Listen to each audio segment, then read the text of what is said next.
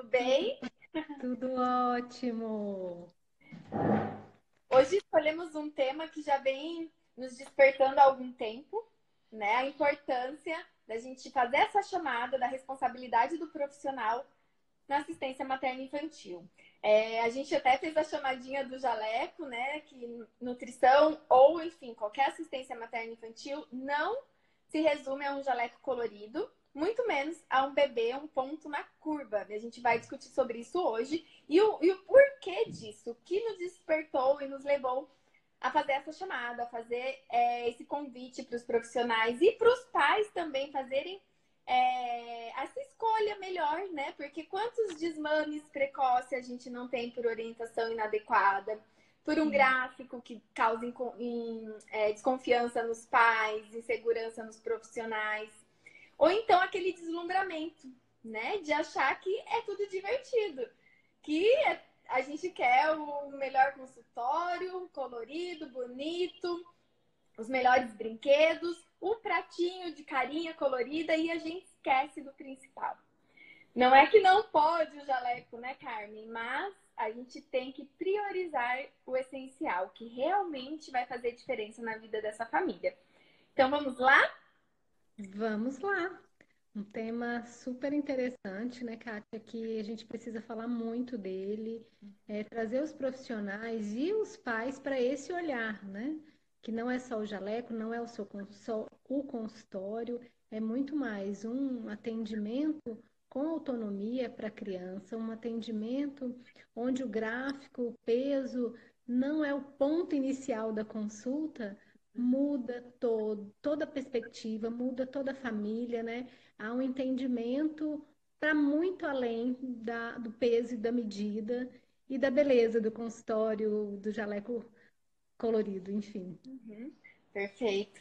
E quando a gente vê que existe outro mundo, né? Outro olhar, existe tanta vida além de um gráfico, existe tanta vida além do superficial.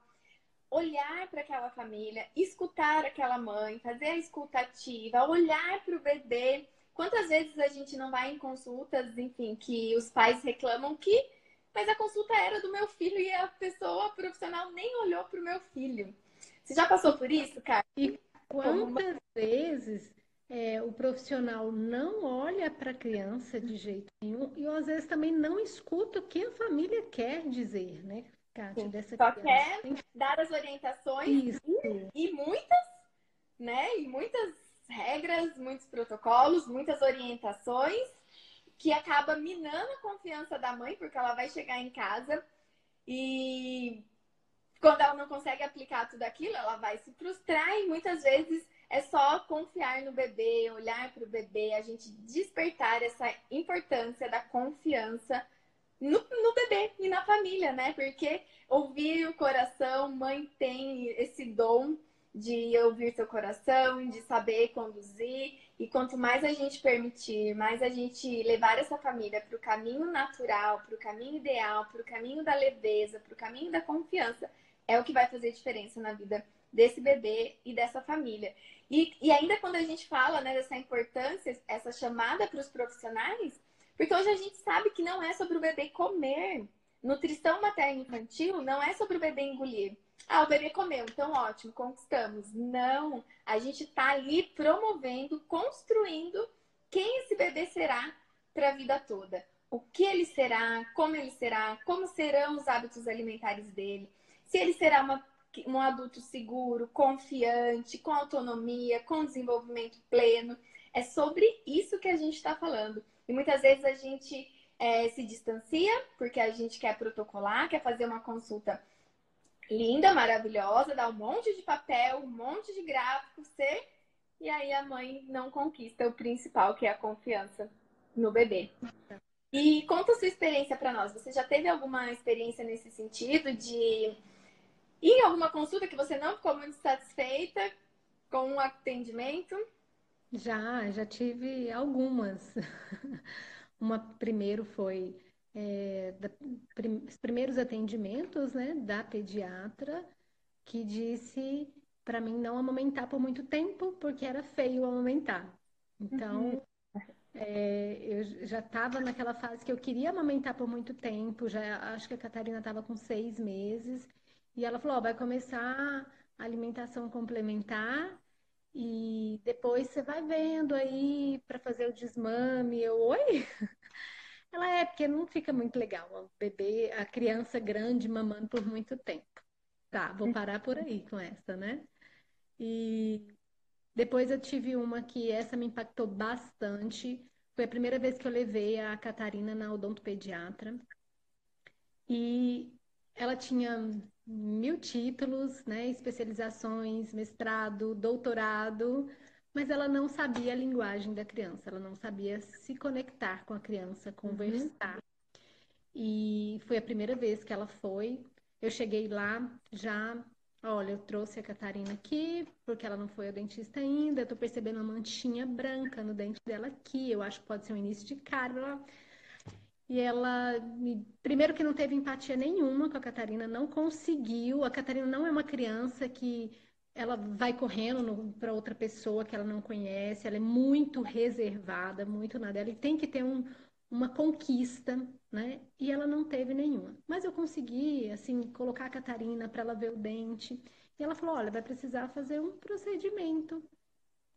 E quando ela falou vai precisar fazer um procedimento, eu falei, então vamos agendar para outro dia. Ela falou, não dá para fazer agora, é super rápido. Eu falei, não, eu não quero fazer hoje. E aí, esse eu não quero fazer hoje, ela me perguntou se eu era mãe de primeira viagem.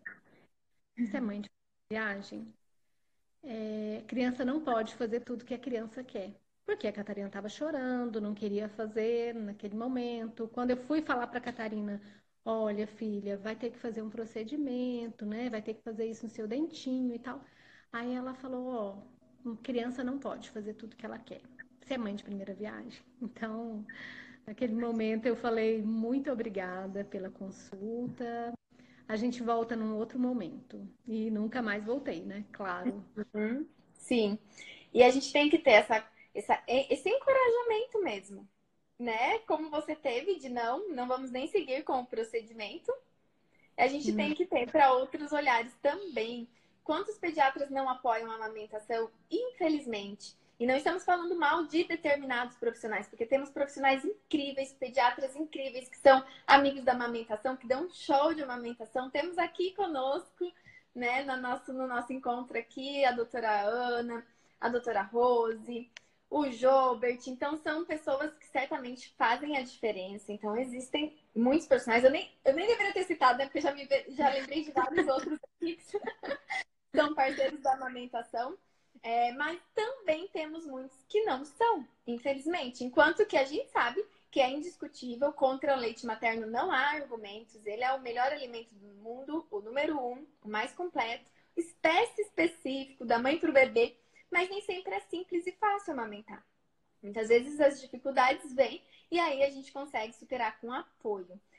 Se o principal é o apoio, imagine você com o seu pediatra, que é o primeiro contato seu ali com, com o bebê, né, posteriormente. Depois, talvez vai na nutricionista, mas ali quando nasce, o primeiro é o pediatra. Então, ele é o principal, que deveria ser o maior apoiador da amamentação. Porque o que, que a gente quer enquanto profissionais? Não é promover saúde para o bebê? Qual é o alimento que tem anticorpos, proteção, que vai refletir para a vida toda? É o leite materno. Então não faz sentido. Se eu quero promover saúde para o bebê, como eu não promovo e não apoio a amamentação? É, é muito estranho. É muito estranho, né? Vai na contramão, não é natural. Não faz sentido. Eu costumo dizer que só quem não conhece o leite materno mesmo, porque é impossível conhecer e não se apaixonar por ele. E isso nos motiva. Isso faz a gente ir mesmo, porque não é fácil. Não é fácil para a mãe, não é fácil para o profissional. Muitas vezes é dolorido, cansativo, exige muito, sangra e muito, né? Quem já passou por dificuldades da amamentação sabe. Mas o principal que vai fazer a diferença é o apoio. Então, eu, é um convite, eu agora eu vou falar como nutricionista, para as nutricionistas voltarem o olhar para o aleitamento materno, porque nós não estamos preparadas na faculdade para o manejo prático da amamentação. Então, isso é, é uma escolha. Você vai escolher e vai se dedicar para aprender isso, ou não, ou vai para o caminho mais simples, né? Então, e, e, também não faz sentido, porque somos nutricionistas e trabalhamos com alimentos. O alimento é a maior ferramenta nossa de trabalho. E o principal alimento mais completo, número um, é o leite materno. Então não faz sentido também ser uma nutricionista materna infantil e não saber a amamentação. É o primeiro passo. Tudo começa ali no parto ideal, na amamentação e na alimentação complementar respeitosa. Então, pode usar o geleque colorido, né? Como a gente fez, nada? Pode, mas isso é muito depois. Antes vem muita coisa, vem muito preparo, vem, muito, vem muita sensibilidade. Eu sei que tem muito, muitas pessoas que olham com glamour e acham que é tudo bonitinho porque é tudo colorido e não é. Não é nada disso, né? Na verdade, isso é o que menos importa. E Carmen, é, falando do gráfico, do peso, eu sei que você é uma mãe muito confiante, né? Nossa musa da autonomia, da confiança, e que você não pesa os seus bebês e que o seu pediatra insiste. Carmen, vem na consulta, vem pesar. Pode falar isso pro pessoal? Eu nunca falei, né? Bom, eu, eu falo assim, doutora Regina, nem precisa pesar. Olha para elas, elas estão ótimas. A pediatra das meninas, ela gosta de pesar mesmo, é a doutora Regina Célia, que é nosso amor, nossa paixão, pediatra homeopata. Não troco por nada nesse mundo, mas a Regina é bem ligada com a questão do peso. E aí ela fala assim: Ai, suas filhas. Ela vai, começa já na consulta e fala: Ah, vou pesar. Eu falo: Não, não perde tempo, não, Regina, vamos conversar, porque a gente tem muito assunto. E aí ela fala, não, vou pesar para colocar aqui no, na tabelinha. Eu falo, não, não precisa preocupar com isso, não, Regina, pode deixar esse peso. Eu, eu brinco sempre com ela, falo, olha para elas. Você não está vendo que elas estão esbanjando saúde, com essa pele ótima, não tão né, baixo peso, não. Só de olhar a gente vê que elas estão bem curadas, saudáveis. Eu falo, pode pular essa parte, não precisa pesar as meninas. E aí, muitas vezes, ela pesa, mesmo eu falando, né? Não precisa, Regina, pode deixar. Não, só para eu anotar aqui, eu quero anotar. Falo, tudo bem, se você sente vontade, anota aí, mas por mim não precisa. Então, eu já consegui que umas duas vezes ela não pesasse. Uhum. Incrível isso, porque é, realmente o bebê não é um ponto na curva. Eu fico pensando antigamente que nem existia gráfico, né? Em outras tribos, em outras aldeias, em outras é, culturas, não existem gráficos.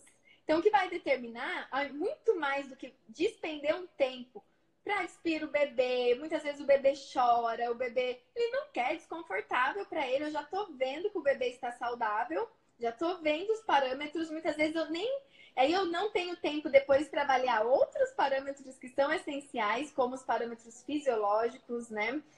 É, muitas vezes a gente perde um tempo precioso para tirar uma medida do bebê que não vai nos dizer nada, ao invés da gente praticar ali a escutativa, o empoderamento, escutar essa família, fazer orientações essenciais, né, que realmente vão fazer diferença na vida desse bebê e dessa família.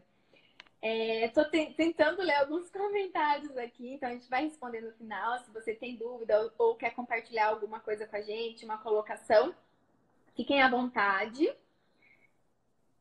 É, a Érica aqui já disse que eles anotam tudo e contaram com uma tabela. Exatamente. E, a, e cada bebê é único. Ah, eu quero falar só um pouquinho disso. Realmente, Érica a minha doutora, a doutora das meninas sendo maravilhosa do jeito que é, ela compara e mais, a Teodora sempre está um pouquinho abaixo, né? Então eu vejo na expressão da Regina que quando ela pesava a Catarina, que era sempre assim, uau, o gráfico lá em cima, que ela sempre teve acima, era, nossa, que demais, a Catarina está super. Quando ela pesa a Teodora, é, ai, só não vou preocupar porque é sua filha, tá?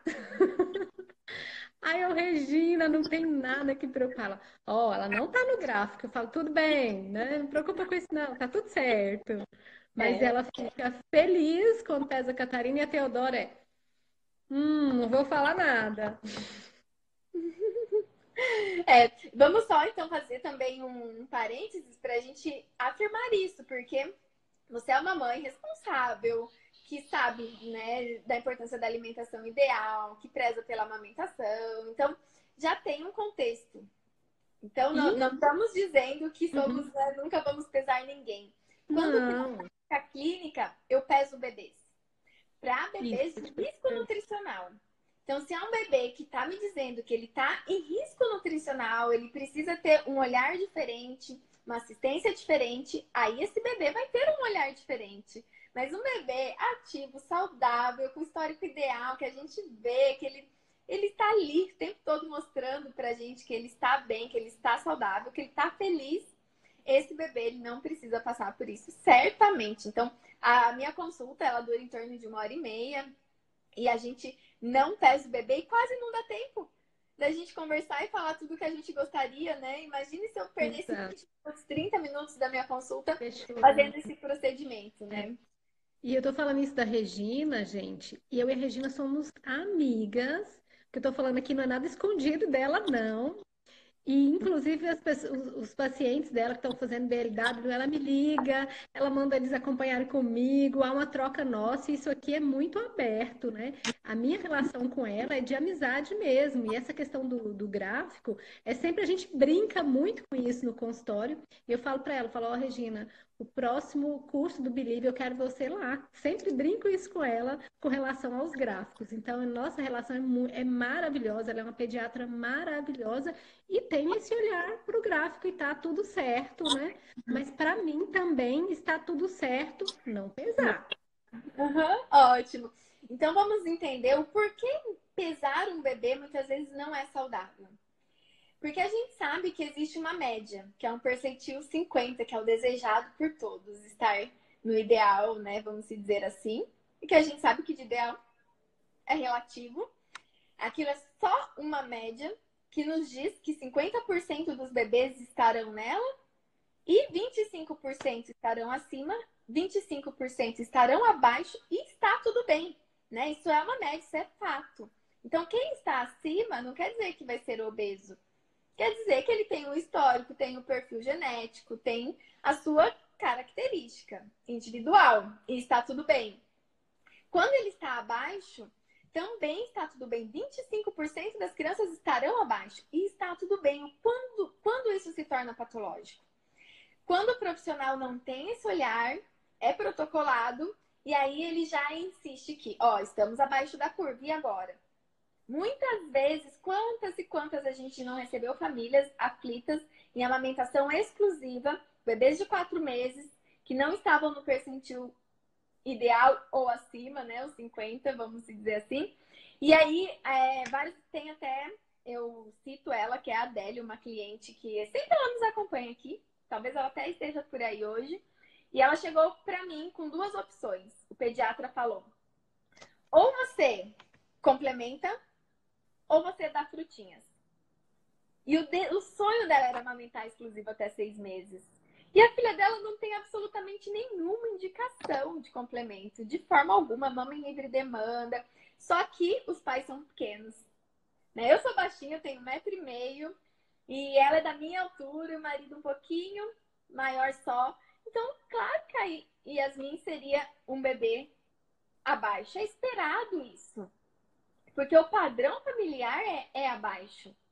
E aí não tinha indicação nenhuma, e aí com muito encorajamento a gente foi, e eles conquistaram a amamentação exclusiva até seis meses, e depois seguiram na livre demanda da alimentação complementar, e foi incrível, está sendo incrível, um desenvolvimento excelente, e por um gráfico, a Yasmin poderia ter sido desmamada, porque quando a gente introduz qualquer outro alimento ou qualquer complemento, a gente sim tem que assumir o risco de um desmame precoce, porque o bebê pode preferir e aí acabar mamando menos, mamando com menor intensidade, culminando no desmame precoce, né? Então, olha a responsabilidade desse profissional.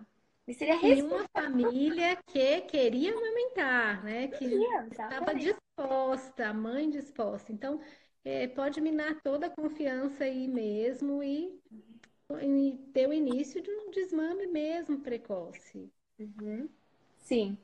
É, é muito triste, né? É triste quando a gente vê essa situação de uma família indo embora, indo para casa, insegura, triste. Poxa, né? Eu achei que eu tava fazendo o melhor, dando o meu leite, e aí vai lá, escuta uma palavra, olha um gráfico que fica desencorajada, insegura. E sorte que também é, a gente tem esse encorajamento de procurar outros profissionais, né? Como a doutora Ana, pediatra que está aqui nos acompanhando, e a gente conheceu, teve o privilégio de conhecê-la pessoalmente, a nossa parceira já esteve conosco, e ela, a frase dela, né? É dela, né? Que ela já falou que é dela. A gente adora. Troque de pediatra. Troque de pediatra. Se você não gostou, não está satisfeita, troca de pediatra. Simples assim, né, doutora Ana? É. E é troca de nutricionista, troca é, de troca de profissional. A gente não é, não é nenhuma guerra, nada, né? nada contra nenhum profissional de nenhuma área, mas é para a gente ter esse olhar, tanto dos pais, que não precisa, e quando você, o pai levar o filho numa consulta com nutricionista e com pediatra, e que eles não pesarem, olha, esse profissional não pesa, esse profissional valoriza essa consulta de uma outra forma, ele entende que, que o, o paciente está bem, ele consulta para além do, do registro ali. Então, que os pais também entendam esse, esse olhar, né? Que, que é novo também, né, Kátia? A gente pensar agora é, alguns profissionais não estão, não, é, por muitos anos, por muito tempo, pesou-se os bebês, e agora a gente está fazendo esse caminho de volta, né? A não pesar, olhar uma consulta mais ativa, discutativa, como você mesmo se refere sempre. Então, é lançar um novo olhar para os profissionais e os pais também. Uhum, perfeito. E, e a gente sente isso, né? É uma demanda já. Cada vez mais os pais estão bem informados. A gente tem aqui à disposição, gratuita, informações, então os pais buscam isso. E os profissionais que não se atualizarem, que não forem de encontro, né, ao encontro disso, dessa nova demanda, desse novo olhar, porque os pais não aceitam mais qualquer orientação, né? Certamente ali a gente já vai entender e quantas vezes a gente não escutou, nossa, eu não atendo BLW. Porque o pai já chega sabendo mais do que eu. Já ouvi isso muitas vezes, né? A gente faz o curso para profissionais e aí a gente escuta que as, e esses profissionais buscam essa confiança porque a demanda existe, os pais estão cada vez mais informados e querendo esse olhar e esse atendimento diferenciado. A nutrição para que te quero aqui, não sei o nome dela, mas ela está perguntando quando se preocupar com o baixo peso do bebê. Então vamos lá. Quando a gente se preocupa realmente, ou quando esse bebê tem baixo peso extremo e tem um histórico é, de prematuridade, de alguma consequência, de alguma intervenção, antibiótico terapia, ele tem alguma intercorrência ali que precisa de um olhar diferenciado. E quando esse bebê perde peso, o bebê não pode perder peso. O bebê deve ter o peso crescente. Então a gente observa que esse bebê está evoluindo. Um, dos parâmetros principais são os parâmetros fisiológicos do bebê. Então, se o bebê está bem hidratado, tem uma frequência urinária ideal ao longo do dia, está evacuando de forma satisfatória, né? Se está tudo bem, ele está corado, ele está ativo, ele tem livre demanda do leite, né? Seja leite materno ou substituto. Então, esse bebê, ele naturalmente vai manter um ganho de peso crescente, é o ideal. Independente se seja 20 gramas ao dia, 15 gramas, tô né, chutando aqui, porque isso também é motivo de desmame precoce. Às vezes o bebê deveria ganhar 20 gramas e ele só ganhou 18. Né? Olha isso, Carmen. Já, se eu fosse contar, acho que eu vou fazer um, um compilado assim, né, das pérolas do, das orientações. E, e, e não, o bebê não tem que ganhar exatamente o que está nos livros. Cada bebê vai ganhar, mas o ideal é que seja crescente. Quando esse bebê começa a perder peso e entra no baixo peso extremo, e aí a gente vê um quadro insatisfatório, e não é só um parâmetro, são vários, né? É a hidratação do bebê, é tudo isso que eu acabei de, de citar. A gente vai fazer essa avaliação e vai, vai fazer um acompanhamento individualizado. Respondi, Laís, espero que sim. É Laís o nome dela. Isso, ela escreveu aqui que é Laís. Uhum. Uhum. E o Jobert está falando oi. o Jobert é residente. residente de pediatria que esteve com nós no encontro passado. Foi incrível. Parabéns, Jobert. por, por já começar com esse olhar diferenciado, certamente você será um profissional que vai fazer diferença na vida de muitas famílias. Isso mesmo. Obrigada. Kátia, eu queria comentar com você a respeito dessa consulta que eu tive com a odontopediatra e a, as pessoas, quando eu comentei com as pessoas a postura, porque eu fiquei um pouco chocada, né? Um pouco não, fiquei muito chocada, né? dela falar que criança não tinha que ter escolha, se eu era mãe de primeira viagem e tal. E não, a gente podia fazer agora, dá tempo, é rapidinho, eu quero fazer, por que, que não faz agora? Olha, você deita com ela e aí você segura ela. Quando ela começou a falar isso, eu falei, gente, essa menina vai chorar e vai. Aí quando eu contei isso para as pessoas, eles acharam assim normal. Todo mundo falou, é, mas é assim que faz. Eu como? É assim, é você. Eu falei, por isso que todo, a maioria dos adultos tem trauma de dentista, né? Deve ser por isso. Porque se uma profissional está me orientando fazer assim com a criança de 3 anos de idade e que tem que segurar e tem que ser firme num procedimento tão simples, não faz sentido. Não faz sentido para mim. E fazia sentido para quase todas as pessoas que eu comentava, da minha família, os amigos. Não, mas eu levei, eu tive que segurar e foi assim, foi a força. Então a gente percebe nisso aí que está muito equivocado, Kátia. A inversão essa de relação, é, essa relação de, da criança não, não poder expressar, da criança não, não com três anos ter que é, fazer isso no choro, e o mais legal é que depois eu saí de lá e demorei um tempo e procurei outra profissional, né? E a Catarina foi, e ela conheceu a Catarina no primeiro dia e falou: hoje nós não vamos falar nada disso. A gente vai conversar com ela, vou ficar aqui. Tá, tá, tá.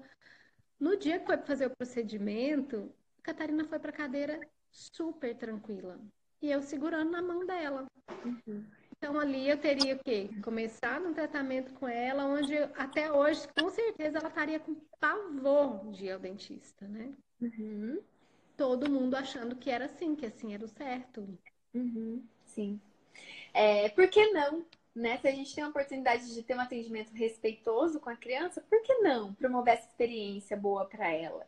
Né? Realmente para nós não faz sentido, né? Para nós isso é tão óbvio assim, isso é tão essencial que até é difícil compreender, mas a gente sabe que é, a gente vive no mundo de inversão de valores e isso é indiscutível, né? Tem até aquela história, a gente dá água para planta e dá refrigerante para os bebês.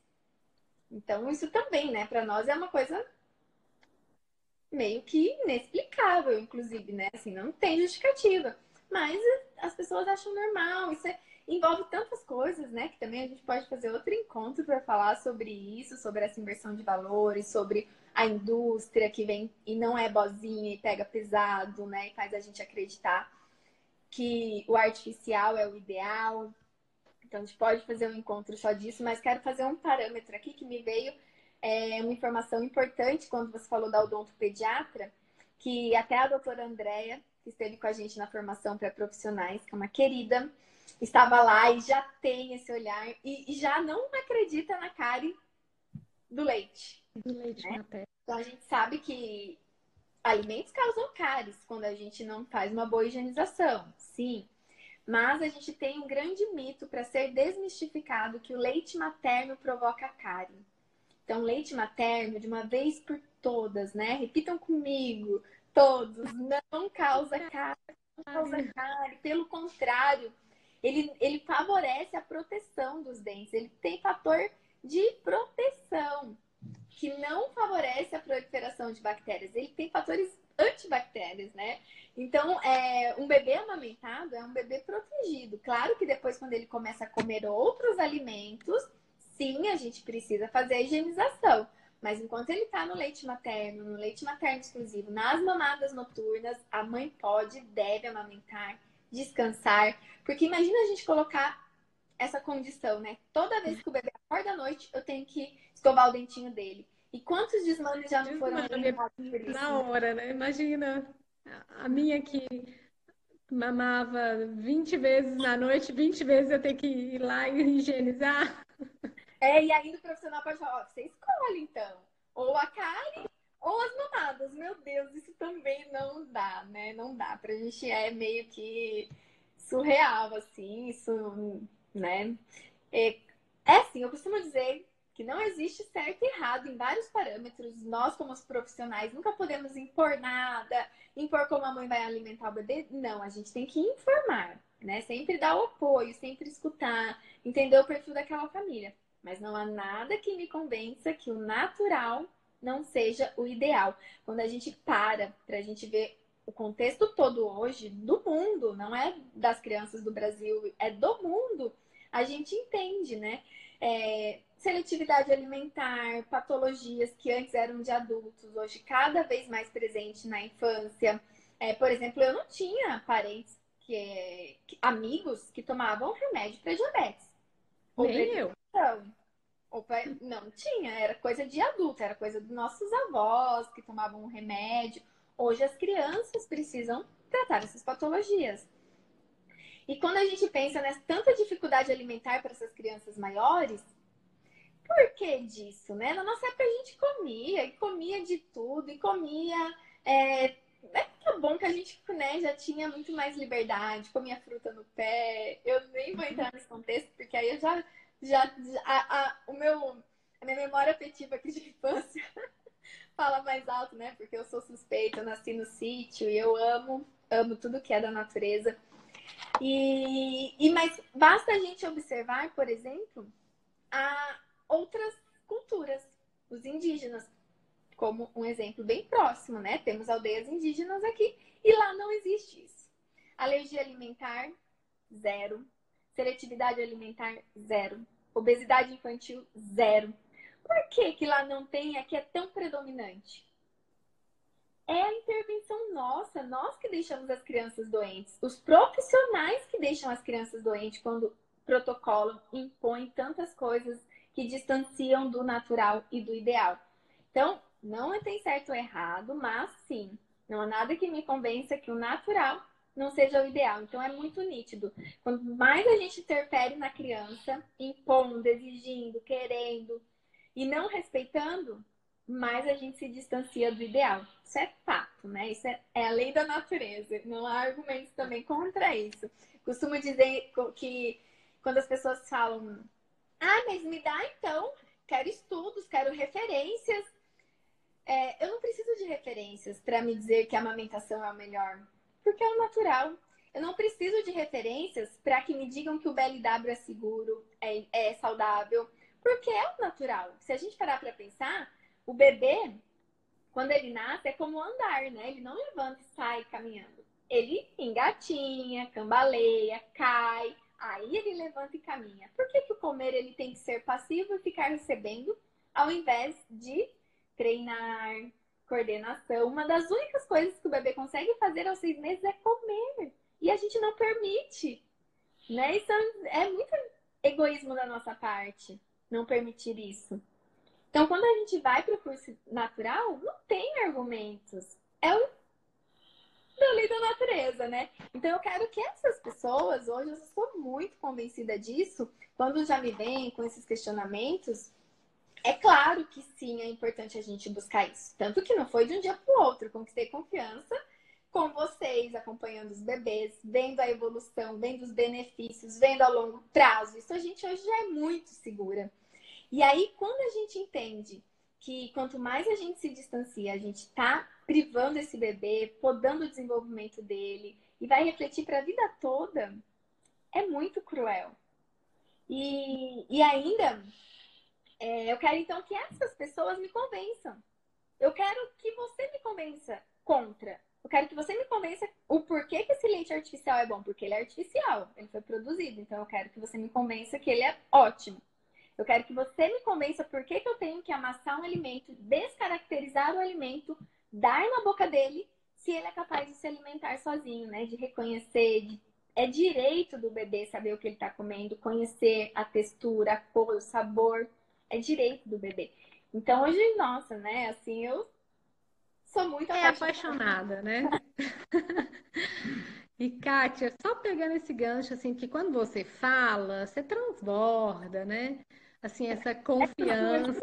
Que é um mundo sem volta, né? Não tem. Quando a gente é, é um mundo sem volta. Todos que estão aí, que já participaram dos nossos cursos presenciais, vão concordar.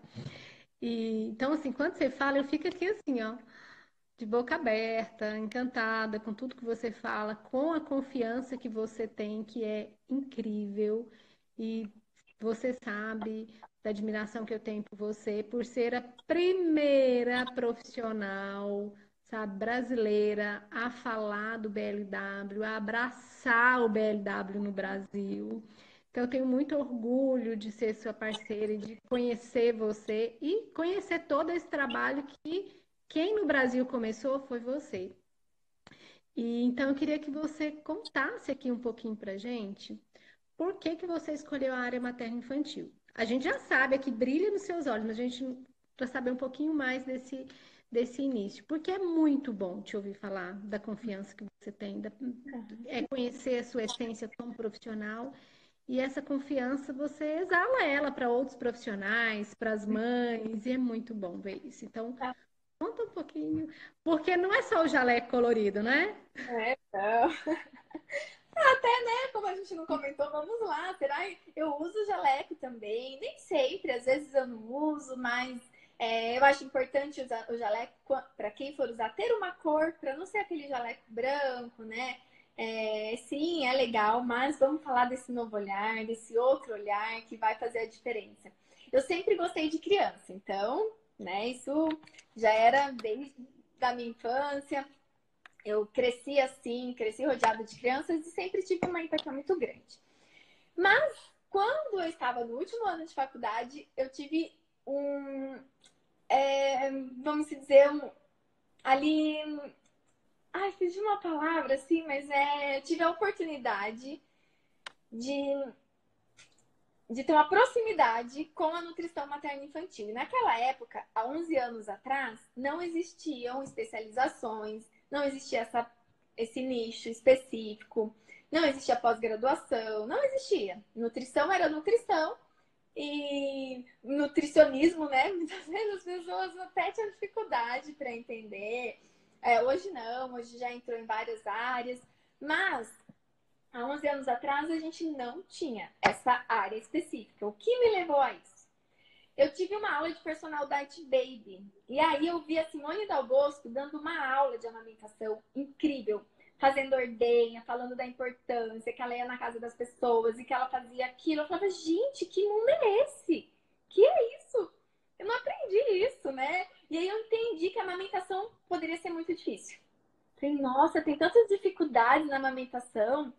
E será que eu vou saber fazer ordenha um dia, né? O que, que é isso? Pegar no peito da mãe, fazer uma ordenha de alívio. E aquilo me despertou. E eu, e eu gostei muito. Foi um, um mundo que eu não conhecia.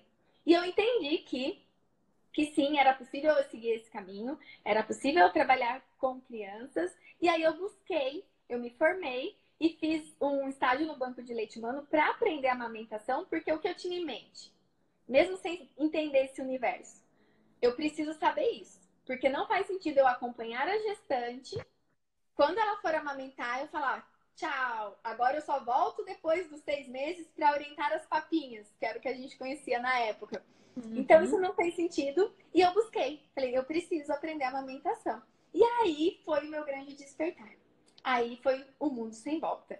Porque eu entendi as dificuldades, eu entendi o parâmetro, eu entendi a indústria que faz a gente não acreditar na capacidade de nutrir nossos bebês. Eu acreditei em todo, quer dizer, eu entendi todo o contexto e aí eu busquei, né? E aí eu fiz manejo prático, compreendi isso, a importância disso.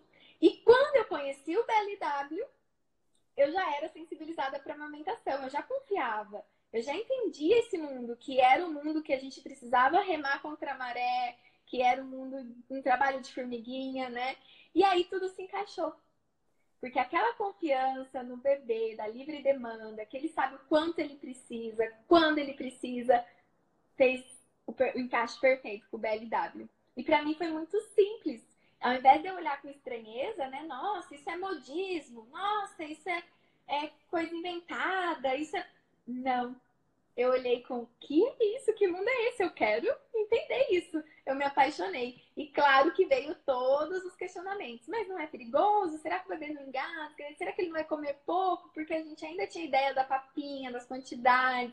E aí, com vocês, com essas mães incríveis, maravilhosas, que eu tive imenso privilégio de encontrar, e foi aqui no Instagram que eu encontrei essa rede de apoio incrível que me deu o encorajamento necessário, né? Que pôde, puderam esclarecer minhas dúvidas, me deixar confiante, eu pude acompanhar o desenvolvimento dos bebês, eu pude entender engasgos, eu pude ver o gag, tudo isso eu não aprendi na faculdade, tudo isso eu não aprendi na minha pós-graduação, que foi em saúde materno-infantil. Né? Não foi nutrição materno-infantil, porque nem tinha na época, mas foi saúde materno-infantil que é, agrupava vários profissionais, pediatras, nutris, fono, e aí, e também tive uma aula incrível lá com a Lélia Cardamone sobre amamentação. E aí, um ficou o mundo sem volta, porque era o que faltava. Né? A papinha já não fazia sentido, porque quando aquele bebê chorava, quando ele não queria, a gente, o que a gente fazia? A gente ficava rezando pro bebê aceitar, né? Porque não, não tinha muito o que se fazer quando ele não queria comer. A gente não tinha esse entendimento. E não foi de uma hora para outra, mas depois, quando a gente entende, quando a gente se coloca no lugar do bebê, quando a gente confia, quando a gente apoia, é muito incrível. E aí segue inspirando, né? Vários profissionais hoje. Olha uhum. que história bacana, linda, Kátia, porque realmente você exala quando fala da confiança. E eu quero também falar da importância de uma palavrinha, da humildade da humildade da gente aprender com os pais, da gente aprender com as famílias, da gente aprender com os bebês, porque eu já ouvi, não foi nem. Ai, mas aquela pessoa tá falando de alimentação? Ela nem é nutricionista, ela tá falando. A gente fala de desenvolvimento, de autonomia, sim, de alimentação ideal, de respeito ao bebê, que muitas vezes a gente não encontra no profissional. Então não esperem que lá de cima, né? Não vai vir lá da sociedade de pediatria Vai, mas a passos lentos, porque ainda a gente tem que desprender de muitas coisas para conquistar isso. Hoje a gente já tem o manual de BLW da Sociedade Brasileira de Pediatria, que já reconhece, que já incentiva que deixem os bebês comerem. E ela enfatiza uma frase em destaque no manual: é, dar, comer junto com o bebê e não dar de comer. Então, isso a gente já conquistou. E tudo, toda essa liberdade, independente se faz BLW, porque BLW é só uma sigla, sigla, né, Carmen? Pode ser que daqui a pouco ele, a gente nem chame mais disso. Mas é o que ele vem nos despertar para esse olhar de confiança. E isso é uma abordagem mesmo, não é um método. E eu tenho certeza, e sou muito grata que tudo que a gente vem conquistando é por esse movimento que a gente está fazendo, né? De respeito e de confiança. Ai, que lindo tudo isso, Kátia. Você me inspira todas as vezes. Eu adoro ouvir essa história sua. Hoje conheci partes que eu nem conhecia, tá vendo? E é inspiração para as mães, muita inspiração para os profissionais, sem dúvida, Kátia. É maravilhoso te ouvir, viu? E eu estou aqui com aquele sentimento de gratidão mesmo por você fazer esse trabalho que tão lindo, tão profundo e de ter te descoberto aqui nessas redes sociais e hoje a gente ser tão parceiras, né, de trabalho. É maravilhoso. Nossa, obrigada. Gratidão mesmo. Eu que agradeço. E para quem não sabe, né, nossa amizade não se limita ao profissional. Hoje eu sou madrinha da Teodora, da segunda filha da Carmen. Então, né, não tem preço, não tem esse vai muito além todo esse despertar, esse contexto de confiança. Mas se eu fosse falar aqui, né, Carmen, já me veio tanta coisa que eu quero compartilhar. Eu aprendo o sentido da confiança, de deixar os bebês e confiar nas outras pessoas, que sim, eles estão bem. Quando a gente entrega o bebê e confia, eles ficam bem e a gente fica bem. E que o bebê não precisa de enxoval, o bebê ele precisa de carinho, de aconchego. E quando ele nasce, ele só precisa de duas coisas: amor e leite do peito. Então, meu Deus, certamente você mudou minha maternidade, mudou minha visão mudou minha profissão, né? Ah, obrigada, obrigada. Hoje a gente está faladeira, né? Eu acho que a live já está vencendo é. aí. Tá? Mas eu fiquei aqui notando que a gente pode fazer duas lives assim rápido com tudo que saiu daqui hoje, que é uma sobre a confiança e outra sobre a indústria do leite. que eu acho que os profissionais e os pais precisam conhecer tanto a história da indústria. Jobert, Dr. Jobert hoje fez um stories maravilhoso falando um pouquinho da indústria. Adorei, Dr. Jobert, foi ótimo. E sobre a confiança também, né? Sobre entregar os filhos para alimentação, quanto isso é importante, entregar os filhos para a vida. E começa nos primeiros meses. É isso. Carmen, queria muito agradecer né? Você... Se deixar, a gente fica aqui, né? A gente fica, fica. que é muito bom mesmo. A gente se propôs mesmo a, gente, a falar sobre esse novo olhar, né? Que existe esse mundo, existe esse universo que veio, nós precisamos de vocês, pais, profissionais, porque nós sozinhas não conseguimos, né? Então precisamos de vocês e contamos com vocês. O Instituto Believe é, tem essa missão, então, gratidão a todos do Instituto pelo apoio, a todos que passam pelo Instituto, que fazem parte da nossa família, para levar essa mensagem de confiança e de respeito para todos. E é isso. Mandar um beijo especial aqui para a doutora Brenda, dizendo que é nossa fã. Dani, Dani, que esteve com a gente no curso. Dani, que me inspira com os vídeos da Antonella, maravilhosos. Obrigada, Dani. Obrigada pelo carinho de todo mundo que está aqui, que participa com a gente sempre. Muito obrigada a todo mundo. E é isso. Obrigada. Obrigada, pessoal. Obrigada por estar conosco aqui nas quintas informativas e voltamos quinta-feira que vem. E sugerir, podem sugerir também temas para gente, vocês Querem ver aqui por aqui? Ah, ah. É. É. Ah, tem todos. Quero ler tudo. Já vi tanta gente querida aqui. A Vivi.